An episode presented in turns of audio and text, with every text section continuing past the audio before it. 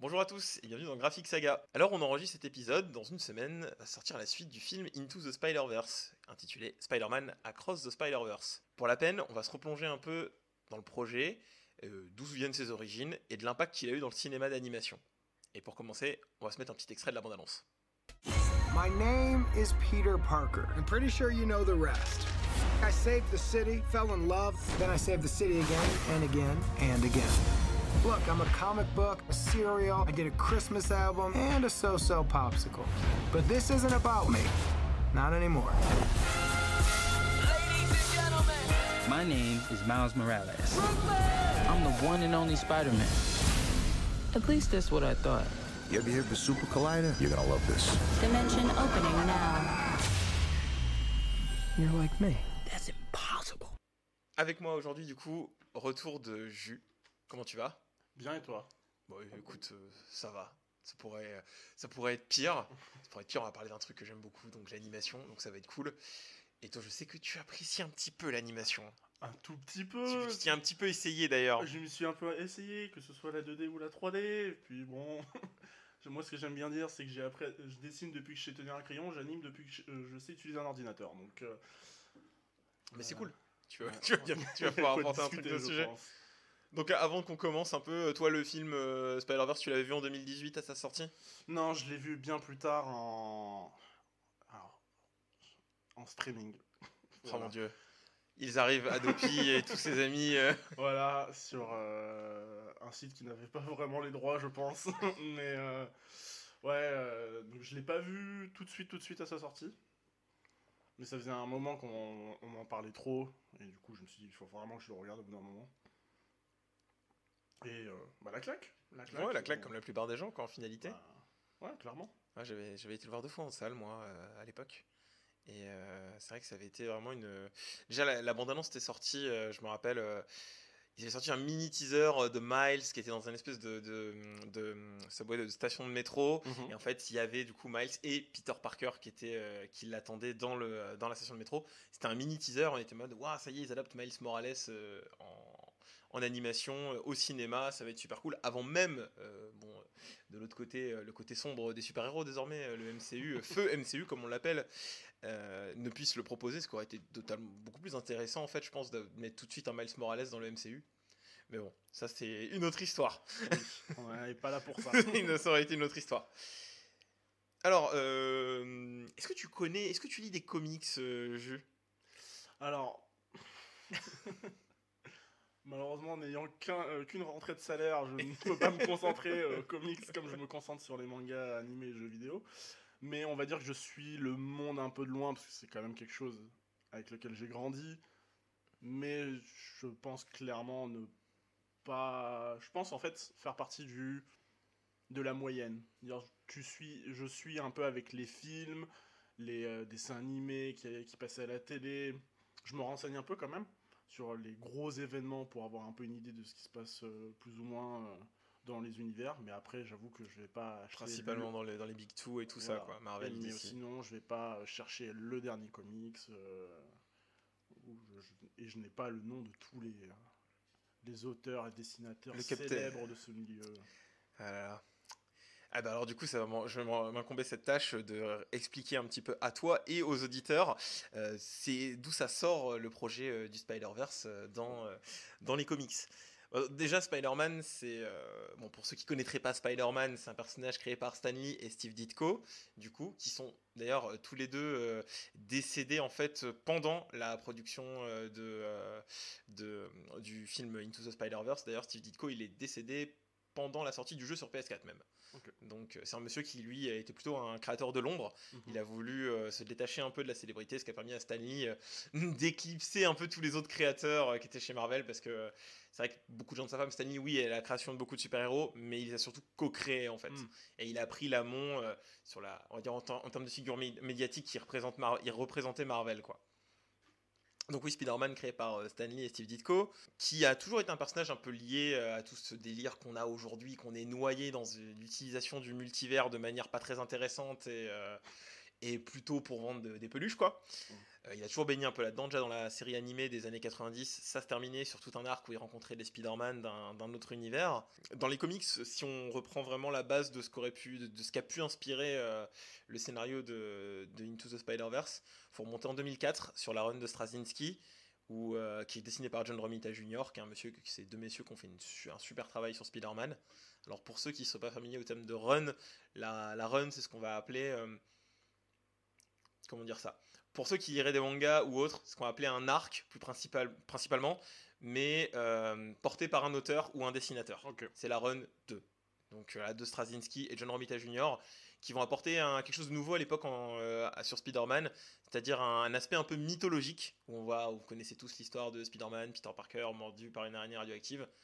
Eux, ils vont ajouter qu'il y a peut-être un côté mystique, que l'araignée n'était pas juste une araignée radioactive, que c'est quelque chose peut-être d'un peu magique, euh, chamanique, quelque chose comme ça.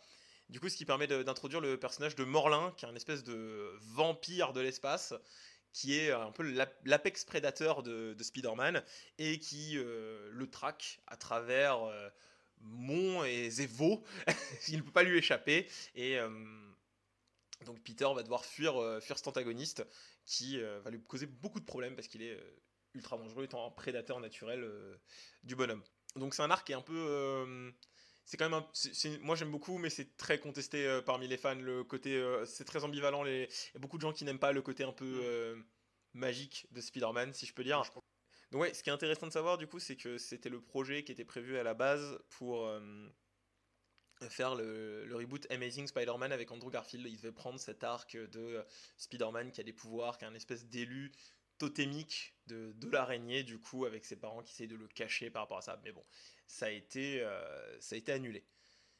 Donc, euh, suite à ça, euh, ce personnage de Morlin il va disparaître euh, et, pas trop revenir. Et c'est en 2014 que Dan Slott, qui aura officié des années et des années, du coup, là, lui, son travail sur Spider-Man, il s'étend sur une décennie. C'est quelqu'un qui a fait une des plus gros, grands parcours sur un super-héros dans, dans l'industrie du comics. Il décide de clôturer un peu son passage euh, sur le tisseur avec l'arc Spider-Verse, du coup, qui va mettre en, en branle.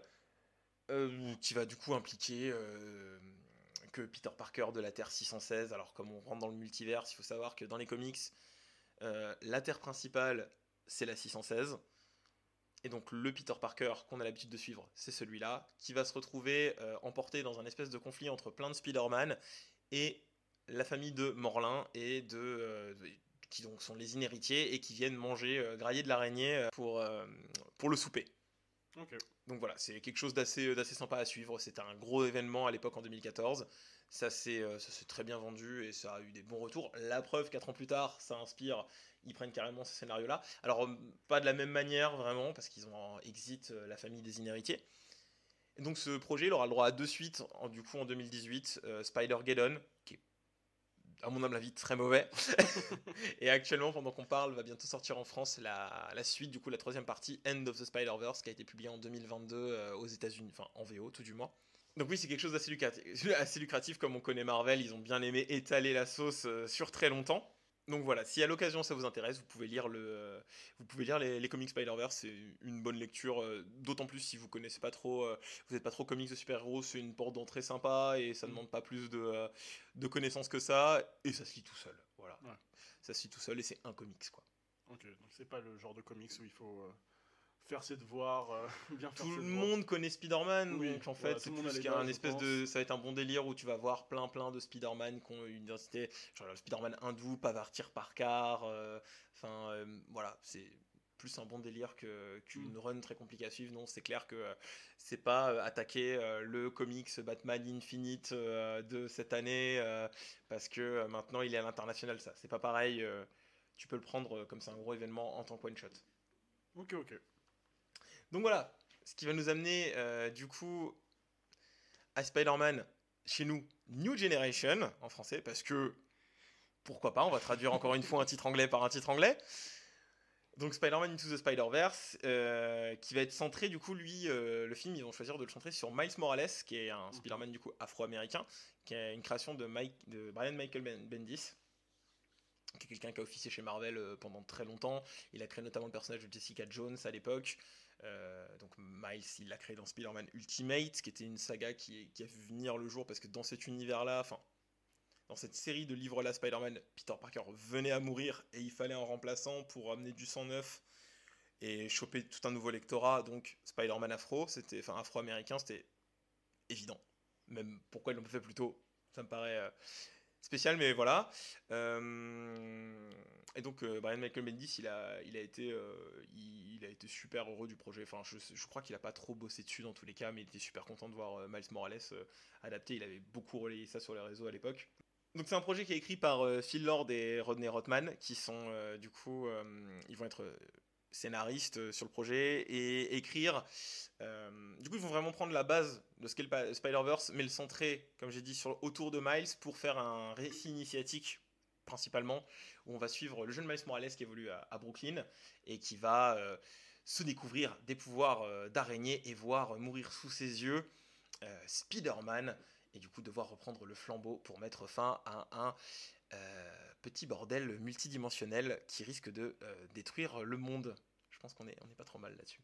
Moi, je pense qu'on est, on est bon sur le speech. Donc voilà, c'est Sony, c'est Sony qui débarque avec ce projet que personne n'a vu vraiment venir et qui se retrouve maintenant avec de l'or dans les mains.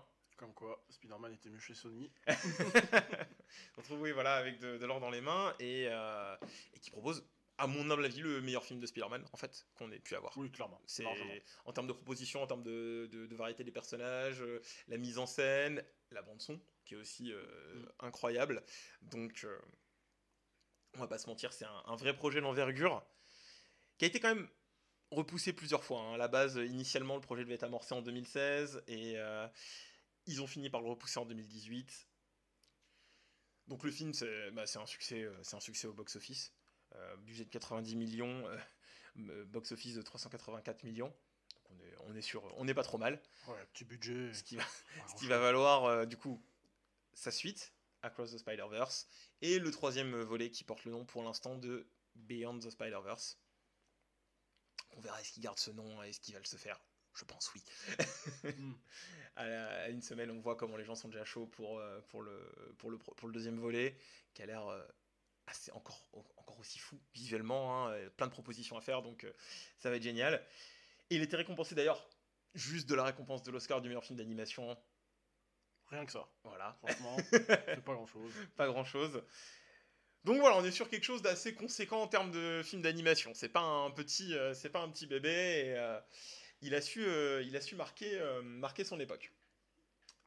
Et pas que, même même les euh, pas mal d'œuvres après vont suivre son exemple. Donc, euh, ouais, on le voit beaucoup ouais, dans l'animation. maintenant, euh, on a vraiment, je pense, tourné une page en termes de propositions, en termes d'animation 3D. on est vraiment sur quelque chose qui fusionne un peu les deux. Est-ce que tu veux qu'on parte sur l'aspect technique ou tu as encore des trucs à dire au moins, je peux encore parler hein, longtemps, hein, mais on va peut-être passer sur l'aspect technique hein, et parler un peu du film plus dans, ces scènes et tout ça. Bah oui, du coup, on a une, animation 3D, basée sur des modèles 3D, plus précisément, je dirais, mais euh, on est sur. Euh, on, a quand même vachement des codes de l'animation 2D. Donc on va avoir des, modèles 3D animés image par image, qui. Euh, chose vraiment qui se fait pas du tout, hein, d'habitude, normalement en animation 3D. En gros, pour vous donner un exemple, une animation 3D, ce qu'on va faire, c'est qu'on va, on va faire des poses clés, donc déjà petite mise en contexte des poses clés. Qu'est-ce c'est quoi les poses clés, Jules Voilà. Donc des poses clés, en gros, pour vous donner un exemple très rapide, si vous voulez faire une animation et que vous voulez par exemple animer quelqu'un qui a un, son bras sur une table et qui le lève, vos, vos poses clés ça va être le bras sur la table puis le bras dans les airs. Et en gros en 3D, quand vous faites ça, bah, l'ordinateur va calculer, va faire le mouvement de lui-même entre les deux poses clés. Sauf que du coup en animation 2D, vous allez faire euh, les, euh, les interludes euh, de vous-même. Et du coup, vous n'allez pas faire tous les millimètres parcourus par millimètre. Vous êtes obligé de sauter certaines étapes. Et là, ce qui est fait, euh, du coup, et ce qui permet en fait, ce qui va énormément servir pour, pour mettre en avant les, les poses iconiques du personnage qui est Spider-Man. Parce que je pense quand même qu'on peut dire que le personnage a une Spider-Man est un, personnage qui est fait pour l'animation, enfin, comment on va dire ça, son agilité et, euh, toutes les. Hum, le, costume de, Spider-Man en soi qui est un, espèce de, tout. En fait, c'est pas comme un Superman où il n'y a, y a, pas de masque, ou Batman, il y a quand même une bouche humaine et mm. tout ça. Là, tu as une forme unique avec deux yeux blancs qui est totalement flexible dans tous les sens de par ses, ses pouvoirs. Donc, c'est un personnage de cinéma à part entière en fait Spider-Man. Il est, il est fait, bah, d'ailleurs euh, hors, hors, le film, Sam Raimi l'avait vraiment compris dans, dans ses films. Euh, Spider-Man, il est tout en, enfin, il est tout en agilité et tout. Ce qu'on perd vraiment dans les derniers qu'on avait eu là avec Tom Holland où Spider-Man est très terrestre. On est, il se balance pas. Et... Ouais, il se balance même pas. C'est un personnage du grand news et du cinéma, et là, du coup, c'est subjugué par euh, du coup toutes ces techniques d'animation où tu fais de. Enfin, un espèce de pantin désarticulé euh, qui peut se, se, mettre absolument dans n'importe quelle position, et c'est euh, assez beau à voir, tu vois, à l'écran. Il y a, y a aussi, je trouve que dans la préparation, dans la mise en scène et les décors, tu vois tous, il y a une espèce de. En fait, les personnages sont toujours très nets à l'écran, c'est très joli à regarder on en reparlera, mais ça fait très comics. T'as vraiment l'impression mm. d'avoir des planches en fait qui sont animées, ce qui était une des qualités que les gens avaient. Parce que on, va pas révolutionner. Euh, beaucoup de choses ont été dites sur le film, mais voilà, c'est quelque chose que les gens avaient beaucoup apprécié, euh, qu'on avait vraiment l'impression d'avoir des cases de comics. Mm. Mais en arrière-plan, il y a ce, cette espèce de blur, tu vois, qui vient donner un espèce de ça fait un tout en fait. Le, les personnages n'ont pas de visage défini à l'arrière, c'est un espèce de, de bleu violet qui vient euh, donner une, une, force à la profondeur en fait et, mm. centrer ton attention sur le visage des, euh, de, ton personnage au premier plan en fait. Euh, ouais, en plus c'est fusionné un peu avec un flou de mouvement mm. pour, pour, accompagner tout ça. du coup, je propose qu'on attaque un peu plus directement dans l'aspect un peu plus technique pur. Donc, on va commencer à parler des, à évoquer les, les deux trois astuces qui ont été utilisées par l'équipe, qui ont rendu, bah, comme on disait, euh, ce design très proche des comics. Alors, euh, première astuce, déjà, on, enfin, on va pour rendre euh, cette animation, comme je le disais, 3D, qui habituellement l'animation 3D aussi est très lisse, très impersonnelle, on va dire. Là, ils l'ont vraiment rendu artisanal avec donc ces, petites astuces.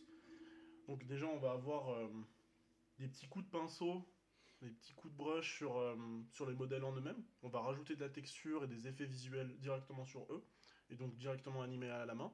Je pense à des, euh, certaines lumières qui vont être apportées sur les visages, certains traits d'expression qui vont être ajoutés directement dessus. On va avoir aussi, euh, bah, comme tu l'as évoqué tout à l'heure, le truc emblématique de Spider-Man dans son costume, les yeux. Tous les yeux du costume sont entièrement animés en 2D. Ça aurait pas pu marcher si on faisait ça en 3D, n'est-ce pas euh, Spider-Man du MCU hein Non, des petits yeux robotiques qui font des clink de temps en temps, ça ne marche pas.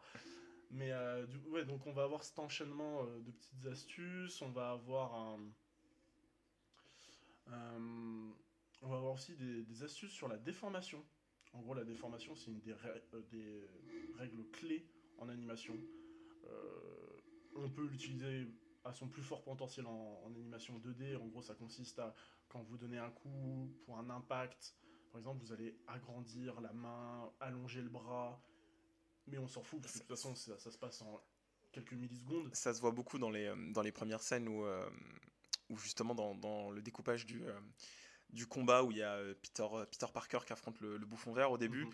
il y a vraiment des, euh, les mouvements du, bras du, du, Goblin en fait quand, quand, il brasse, quand il jette ses bombes et tout, ils sont totalement allongés, tu vois, c'est ce qui, ça fait une amplitude à la force du personnage et ça passe super bien quoi. C'est pour un peu accompagner le mouvement. Bah là, on a un petit souci, c'est que du coup, bah, la déformation sur un modèle 3D prédéfini, c'est un peu plus compliqué.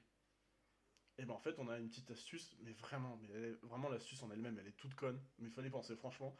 C'est en gros, ça consiste à juste mettre un coup de pinceau de la couleur de ton objet en mouvement et qui va suivre le mouvement lui-même.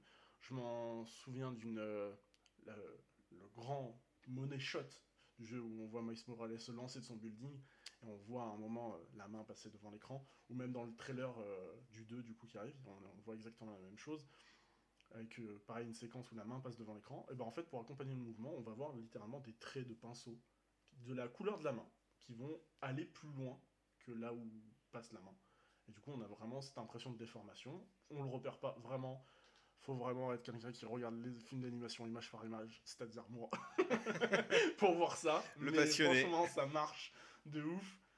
Et euh, accompagner aussi ce, cet aspect comics, on va rajouter, bah, on a tous vu les cases de, les bulles de dialogue, les onomatopées, des, euh, un aspect trame euh, sur pas mal de, de textures. Je- là, ce qui me vient à l'esprit, ça va être la voiture euh, de police du, père. Il y a vraiment beaucoup de choses sur la carrosserie, des moments où il y a différents aspects de trame. Oui, j'en suis arrivé à là au niveau d'analyse du film, c'est pour vous dire.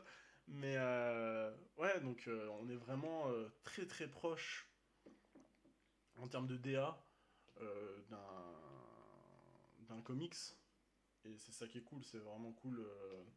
Bah, notamment, euh, en fait, tu as le, le Kingpin, le, le Caïd, Mhm. du coup, qui a, qui a ce design totalement carré, qui, est, Oui. qui est trop marrant en fait, qui est vraiment c'est un cube avec la tête au milieu quoi, et euh, qu'en fait, bah ça peut paraître totalement déconnant, mais ça vient totalement an- ancrer le personnage en fait dans cet univers euh, totalement loufoque, totalement comics en fait, et, euh, et je trouve que ça, pouvais pas, même si euh, je sais que beaucoup de gens aiment euh, Vincent Donofrio qui joue euh, le Caïd dans la série Daredevil, mais t'avais besoin d'un design comme ça en fait Oui. pour, à- pour aller à l'échelle de pour aller à, à l'échelle d'un- film d'animation avec qui a autant d'ambition il fallait un des designs totalement loufoques et tout ça quoi le notamment le, le Docteur Octopus Mhm. qui apparaît euh, du coup en étant euh, enfin c'est Oc- Docteur Octavia du coup dans euh, dans cette itération là qui a euh, aussi ce- cette idée de tentacules en, en plastique qui t'as vu qui sont euh, Mm. du coup quand ça bouge c'est très organique y a, tu sens la, la pression il y a l'air qui passe dedans et tout. C'est euh, plein de petits détails comme ça qui sont euh, qui sont assez fous. Bah quand on avait regardé aussi quand on a revu le film et tout pour le pour le pour le pour l'idée il y a y a mille idées quoi. Tu vois que quand ils ont choisi quelle apparence allait avoir Miles Morales euh, invisible ils parlent qu'ils ont fait plus de, de 40 essais euh, sur le sur le rendu de, de Miles invisible pour juste en fait le rendre transparent en finalité tu vois Oui. mais euh, quand t'as autant autant d'idées d'animation à la suite j'imagine que oui les les tests et les, euh, les prototypes ils sont infinis quoi c'est J'imagine même pas le nombre de temps passé rien que pour tout tester. Parce que oui, c'est facile de reproduire maintenant, euh, enfin de reprendre la DA et de refaire Bah, de nouveaux projets maintenant qu'ils ont créé le c'est Voilà. qui d'ailleurs tu, tu avais le nom je crois de C'est euh, Danny Diman qui est superviseur des effets euh, c'est lui avec visuels. ses équipes que du coup qu'on- Voilà. on va dire créer cette patte en fait du Voilà. coup que maintenant bah oui maintenant ils l'ont créé euh, tu peux tu sais que les- ce que les mecs ont fait donc C'est plus facile, plus facile de l'utiliser et de l'analyser quoi d'analyser et de le réutiliser derrière que de l'inventer. c'est ça Donc je sais pas combien d'heures doit s'élever euh, le nombre de fois ils ont pu voir leur famille pendant la création du projet. Ça doit pas être beaucoup. Bon, c'est un crunch je pense c'est fini. hein. Je pense que vraiment il y en a certains ils ont découvert des choses hein, quand ils sont rentrés chez eux. Et donc ouais, pour, pour jumeler tous ces, tous ces aspects techniques que tu as pu nous dire et euh, purement le scénario, la mise en scène du film, il y a, y a vraiment des scènes qui sont... euh, enfin, déjà, le, le- le film a un ton qui se coupe au bout d'un moment, euh, à partir du moment où euh, Miles commence à se parler à lui-même, en fait. Mm. C'est-à-dire que quelques temps après qu'il soit mordu par l'araignée, il devient un personnage de comics, en fait. C'est Mm. vraiment ce côté, bah, le, t'en parlais, le premier plan où euh, il, il arrive et que les cases de BD se mettent et qui se, qui se parle à lui-même. Il y a l'espèce de- d'encart jaune qui est typique du Spider-Man qui se parle dans sa tête, qui apparaît. Donc Miles devient vraiment un personnage de comics. Et là, le film s'accélère. Et donc, il y a- il y, a plein de petits détails euh, du style. euh, euh, Miles, du coup, jusqu'à la fin du film, n'est pas sur le même. Alors, c'est une petite anecdote très connue, mais euh, maintenant par, par les gens, Miles, il est qu'à 12, 12 FPS, tu vois, sur le. Mm. Sur tout le long du film, jusqu'à la fin où il a enfin son costume et qu'il maîtrise ses pouvoirs, il est à 24 FPS comme tous les Spider-Man pour les ramener en fait, euh, bah, on va dire à, à l'unisson, quoi.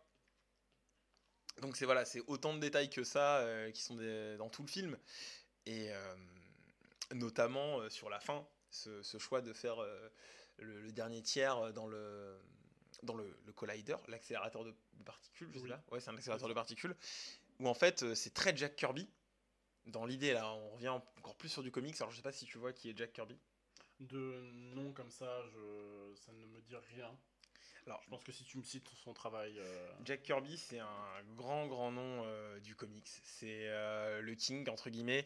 Il a notamment créé, chez DC Comics, son plus haut fait, c'est qu'il a fait des, des grands récits cosmiques en fait. Jack Kirby il a écrit, il a fait de- des grands récits cosmiques, notamment il a créé Darkseid, Ok, euh, il oui. a créé Darkseid chez DC Comics et tout ça, euh, New Genesis et euh, Apocalypse.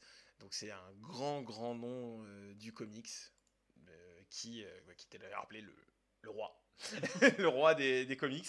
Et euh, toutes ces petites euh, il, a, il a- en fait euh, ces récits cosmiques c'est un peu caractérisé par plein de particules de la couleur flashy enfin des euh, des vrais comics de euh, des, euh, de ces années là quoi de euh, bah, euh, bah, du oui si euh, euh, on va dire de la vibe euh, gants de l'infini tout ça où c'est des couleurs bien pop tu fais Mm. plein de particules des bulles des rayons ça part dans tous les sens. Et en fait quand tu es dans cette scène dans le dans le collider c'est vraiment t'as l'impression d'être dans des pages de Jack Kirby quoi. Ça part dans tous les sens les immeubles ils volent et tout ça c'est vraiment moi en fait c'est ce que je dis c'était en salle c'est waouh ils ont tout mis c'est euh, on y va à fond euh, Ouais, on- on, se fait plaisir. on se fait plaisir et on, on, en- on distribue un grand spectacle dire- il devait encore se dire, euh, ça se trouve, on va en faire qu'un. C'est ça on met tout. Comme ça, au moins, encore une fois, avec une, une sacrée ambition, tu vois, j'ai, je pense que oui, comme tu dis, il y a vraiment un mood où tu te dis, on va en faire qu'un, mais en même temps, les gars ont inventé quelque chose, donc je me dis, euh, en même temps, ils ont dû se dire, putain, tu dois être fier de, sortir un truc comme ça, quoi, aussi, d'une certaine manière. Ah bah, c'est sûr que. Surtout que on était euh, 2018, donc par rapport au reste du marché super-héroïque, Endgame, c'est un an après. C'est 2019. Mm. Donc euh, on était encore sur du très classique super-héros. euh, les gens n'avaient pas encore toutes ces notions maintenant qu'on en a partout de, de multivers, tout ça. Donc ça pouvait être assez, euh, assez déstabilisant. Surtout qu'ils ont fait des, des super chouettes personnages, quoi. Qu'ils ont vraiment donné un, un univers, euh, notamment avec euh, l'utilisation de, de l'animation, quoi. euh, Gwen, Gwen qui se retrouve avec un univers tout, tout rose, tout pop. on a le, le, le daddy Peter Parker, Peter, Peter B. Parker, qui est bah, le meilleur personnage du film, quoi, avec Ah, son, tu- son. Tu... C'est pas pour qui. hein. Peter Parker euh, est un personnage incroyable également. on a du coup qui sont, euh, on n'a pas parlé des doubleurs, mais c'est euh, Stenfield euh, qui fait euh, euh, Spider Gwen, Shamik Moore qui est sur Miles Morales. euh, Jack Johnson sur Spider-Man et qu'est-ce qu'on avait d'autre hein, comme ça de tête Non, c'est pas Chris Pine, je sais plus. Il y a trop de Spider-Man. Ouais, c'est le principe du film. Bref, et aussi Nicolas Cage en Spider-Man noir. Qui était du coup. euh, Donc voilà, il y avait un super casting aussi en termes de, de doubleurs, enfin de comédiens de doublage. J'ai rien dit, mais. Sachez qu'il y a un point qui s'est serré quand il a dit doubleur au début. Non, il y a- il y a un super casting en termes de comédiens de doublage. Et, euh, et on se retrouve sur, euh, sur une espèce de, de film qui va à 200 à l'heure en fait. Oui. Avec tous ces Spider-Man et tout, et c'est ce qu'on la remarque fait. Moi, je l'avais pas revu depuis un certain moment avant l'épisode. En fait, on l'a pas vu passer le film. Ouais, c'est ça. c'est- on s'est dit, mais attends, professionnel, on a, regardé le... on a re-regardé le film. et c'est vrai qu'on l'a pas du tout senti passer. Ouais, non, non, enfin, bah, il est rapide, euh, mais en soi, c'est la, la cadence du film en fait. Oui. C'est un roller, coaster quoi, ça s'arrête jamais. euh, du moment où Miles euh, fait, commence à, avoir ses pouvoirs, à faire un peu n'importe quoi, à se mettre dans la merde, et que il rencontre Peter B. Parker, tout s'enchaîne. Ils rencontrent Gwen, ils vont chez Tante May, euh, euh, les, euh, ils rencontrent les autres Spiders, ils mettent en point, en, place leur plan. Enfin, il y a Octo- Octopus, machin. On va au Collider, c'est, ça s'arrête jamais quoi. Le rythme est- il est hyper soutenu et c'est ce qui fait que je pense que tu rentres vraiment dans le film et t'accroches à tous les instants quoi. Il y a un nombre de, scènes iconiques et enfin déjà qui sont, qui sont super quoi. Et du coup, bah, je pense qu'on peut commencer à évoquer aussi les SFX. Donc euh, les SFX, ça va être les, les petits effets spéciaux, les, les petites particules. Et là, on a euh, donc euh, des effets visuels, pour la plupart du temps, je dirais, comme ça de mémoire, je dirais qu'ils sont la plupart du temps en 2D. C'est de l'animation Mhm. euh, 2D. Alors, avant ce film, c'est pas eux qui ont inventé, inventé les SFX en animation 2D. hein. Il y en avait déjà bah, forcément dans les films d'animation. Mais c'est vrai que mélanger le, le SFX 2D avec de l'animation 3D, c'était peut-être un petit peu moins euh, courant avant ça. Euh, j'ai pas en tête des films qui le faisaient avant, euh, là comme ça qui me viennent. Mais euh, c'est vrai que ça rajoute Moi, personnellement, c'est quelque chose que j'apprécie énormément. Parce que déjà, le, le, le SFX de base, c'est des centaines, voire sur certains films, des milliers de particules qu'il faut bouger une à une, euh, qu'il faut très souvent animer une à une. Donc c'est un bordel son nom. Qui, personnellement, je trouve, vieillit plus. Bon, après, c'est peut-être mon amour pour l'animation qui parle, mais euh, je trouve que quand, à partir du moment où c'est du dessin et que c'est de la, donc plus principalement de la 2D, ça vieillit beaucoup moins que quand c'est de la 3D tu, pure. tu veux dire par exemple sur du euh, par exemple quand tu prends un exemple de, de l'animation japonaise que du, Ouais. du dessin 2D ça euh, ouais ça se voit euh, notamment sur euh, il y avait quoi il y avait ouais, on, on peut voir que tous, ces- tous les animés des années 90 euh, style Cowboy Bebop tout ça fin, fin 90 tout ça la patte et la ça tu veux dire c'est toujours là quoi ça, oui, ça, c'est ça- toujours c'est marqué regardable. par son époque et c'est regardable Allez voir Toy Story 1, Bah, c'est compliqué. Toy Story 1, ça, ça devient compliqué, même si on a beaucoup euh, d'amour pour le film. Là, euh, on parle juste d'animation pure, mais c'est encore pire Mm. quand ça concerne des particules. L'exemple numéro un qui me vient, c'est les explosions. Les explosions, il y a tout, il y a la poussière, il y a les débris qui volent dans tous les sens. Et ça, en 3D, euh, bah, ça vous donne très souvent euh, dans le temps le, le fameux même de Jean-Claude Van Damme qui saute devant une explosion. Ça donne ça, hein, très souvent avec le temps, au bout d'un moment. Alors que vraiment, un petit truc 2D, c'est un truc simple, c'est. euh, et ça rajoute un truc, et en plus, ça crée un décalage avec le- l'élément lui-même. Ce qui fait qu'on va le- encore plus le remarquer, elle va avoir un impact. Puis après, tu combines ça avec des petits flashs lumineux, et c'est le combo gagnant.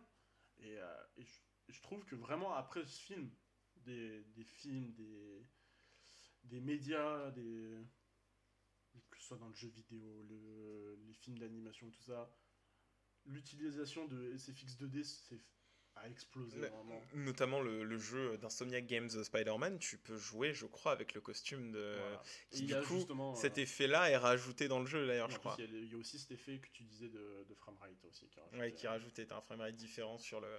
Sur, euh, dans ce costume-là.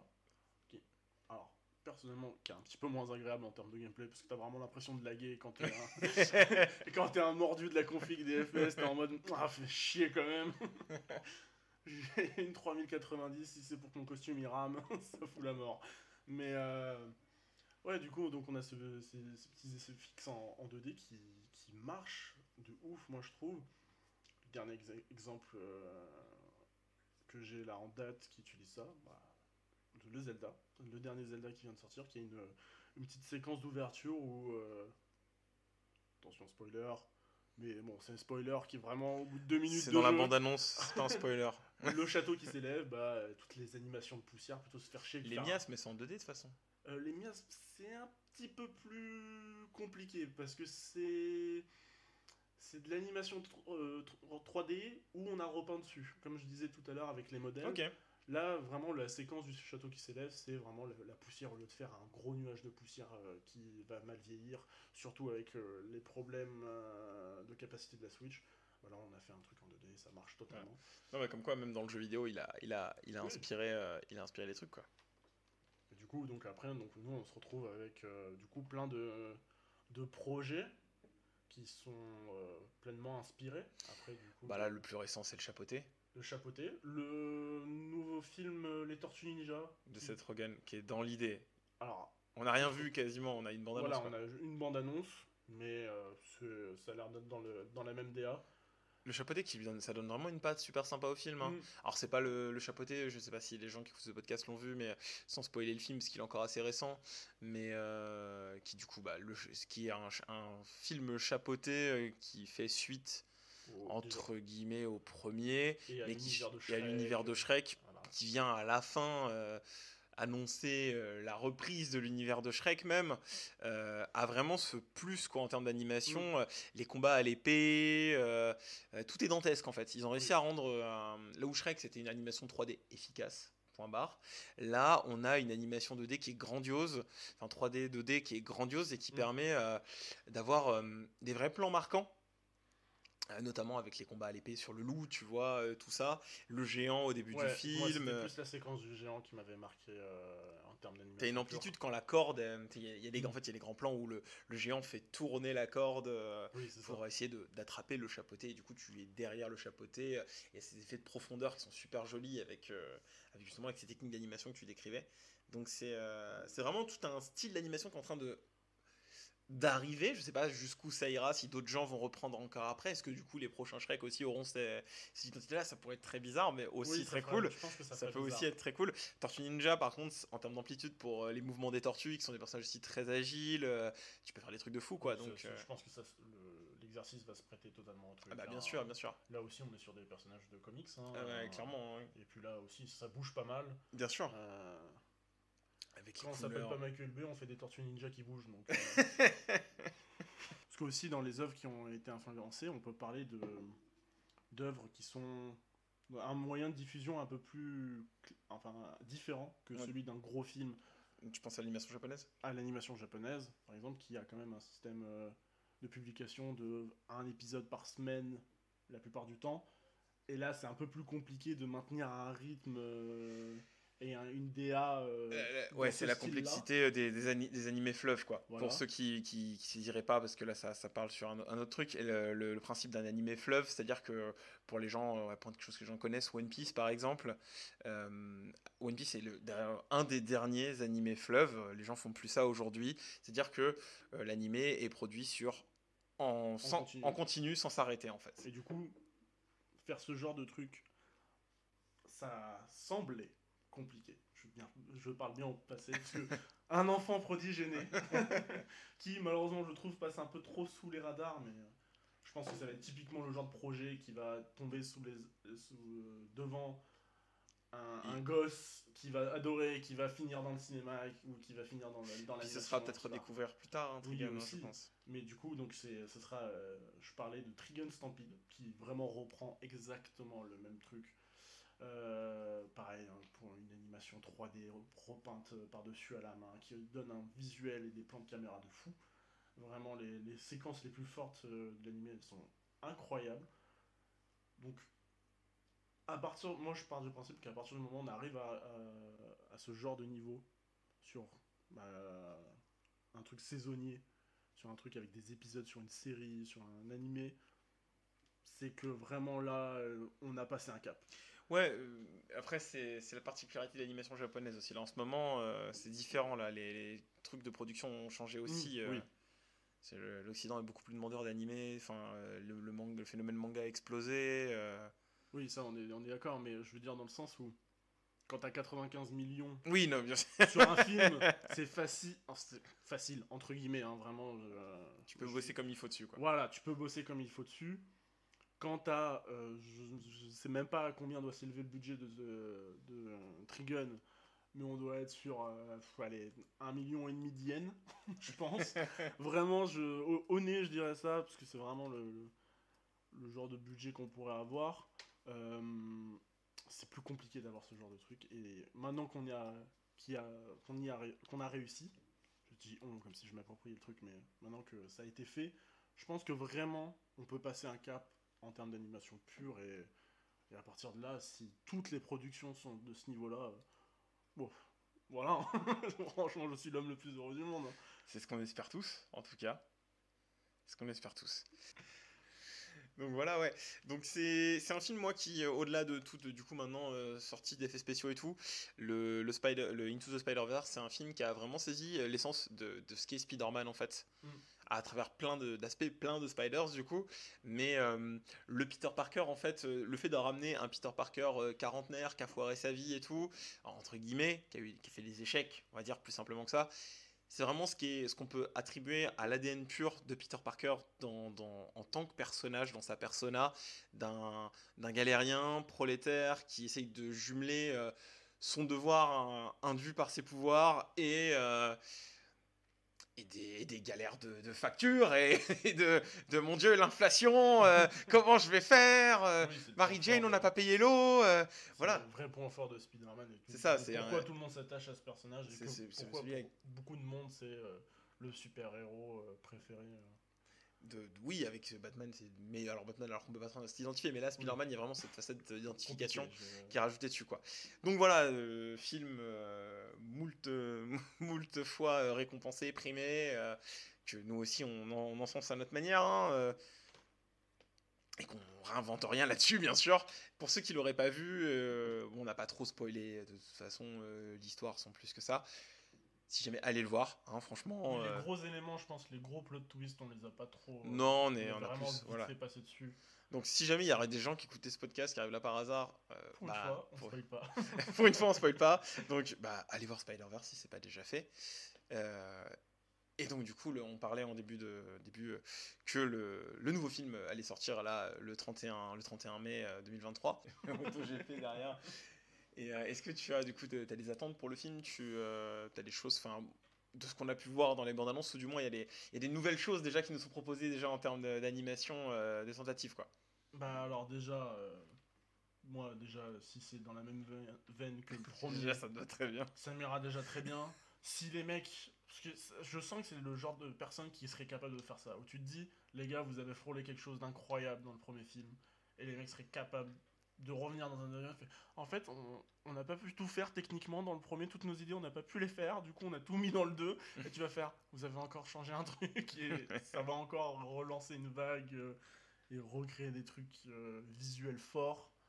Euh, Bah, on, le voit notamment, parce que je on en parlait en off, mais il y a un côté très organique de foule en fait dans Mm. le vu qu'il y a beaucoup plus de Spider-Man alors pour ceux qui auraient vu la bande annonce il y a vraiment ce côté qu'on là on a des, des, 20 des dizaines et des dizaines de, de Spider-Man dans cette espèce de, de Spider euh, Army là et ils avancent vraiment en, en meute quoi comme une espèce Mm. de masse unique et euh, c'est vraiment des super idées de, de mise en scène quoi Euh, alors, ils ont vraiment euh, enfin euh, il y a vraiment de quoi ramener encore plein de choses et espérons qu'il soit dans la même veine que le premier c'est tout ce que je souhaite parce que euh, j'aimerais pas que ce soit euh, que ce soit entaché parce que c'est vraiment le truc le plus frais qu'on a en termes de, de super héros alors qu'on est déjà saturé de, production de, de super héros quoi Ouais, puis, euh, mais moi, franchement, comme je l'ai dit, je pense que j'ai deux aspects. J'ai vraiment celui qui se dit, vas-y, juste attends-toi à l'équivalent du premier, mais j'ai quand même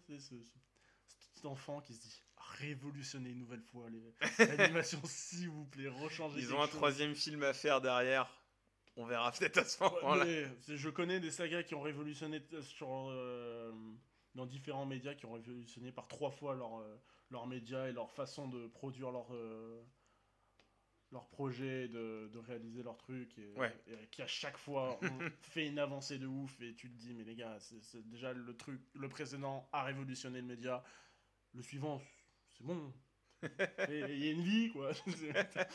Vous vous l'avez mérité quand même.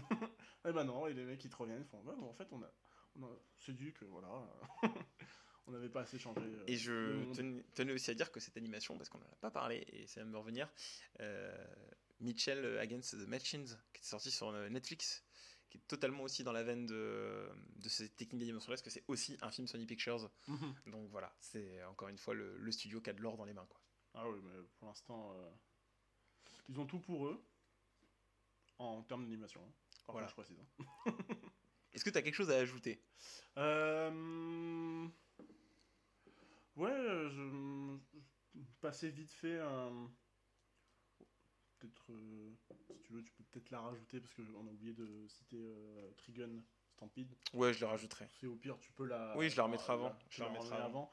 Parce que. euh, non, attends. Et ben voilà, on arrive, on arrive sur la fin.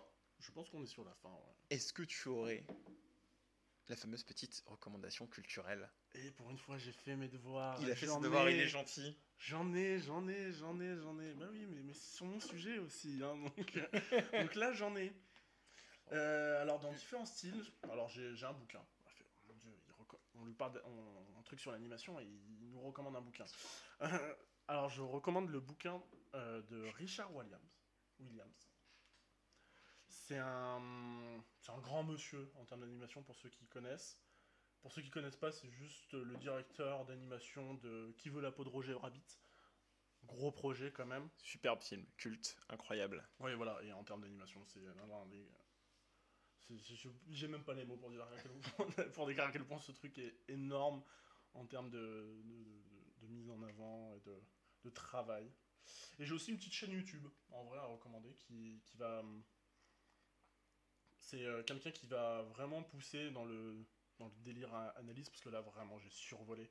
J'ai survolé, mais là, on est vraiment sur quelqu'un qui va analyser les trailers des séquences d'animation, image par image, qui, va, qui est vraiment dans le mood apprentissage, donc c'est vraiment cool. Euh, qui analyse d'ailleurs le trailer du euh, Spider-Man euh, Miles Morales New Generation 2. Ouais, sur, sur sa chaîne, il a, il a déjà analysé le trailer de, du, de, de Spider-Man 2. Et il a aussi analysé des séquences du premier film. Et va aussi retrouver des interviews de grands d'animateurs français qui travaillent sur des projets assez sympas.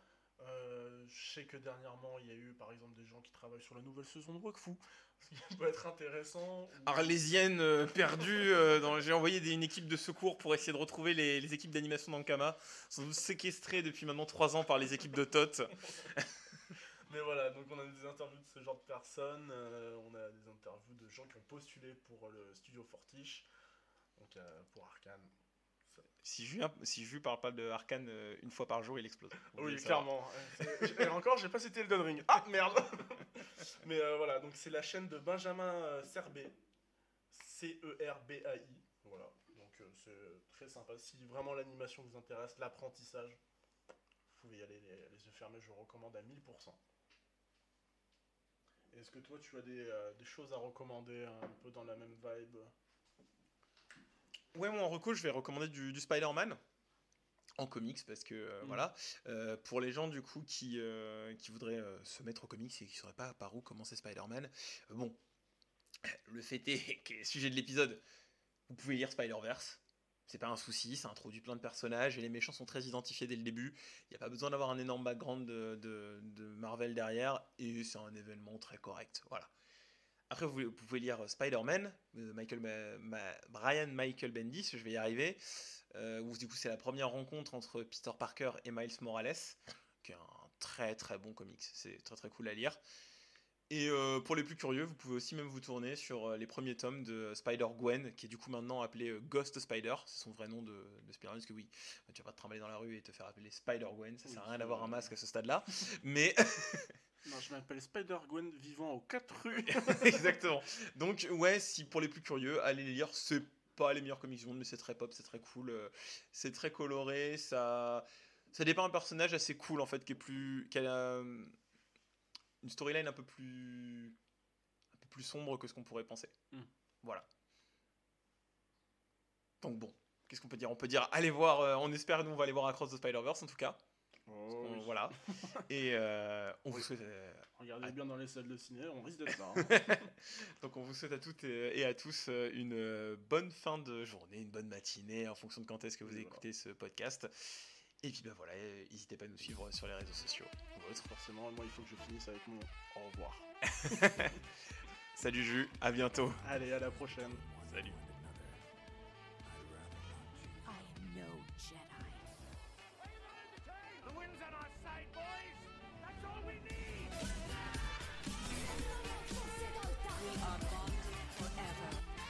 Spider-Man die! Neither can I.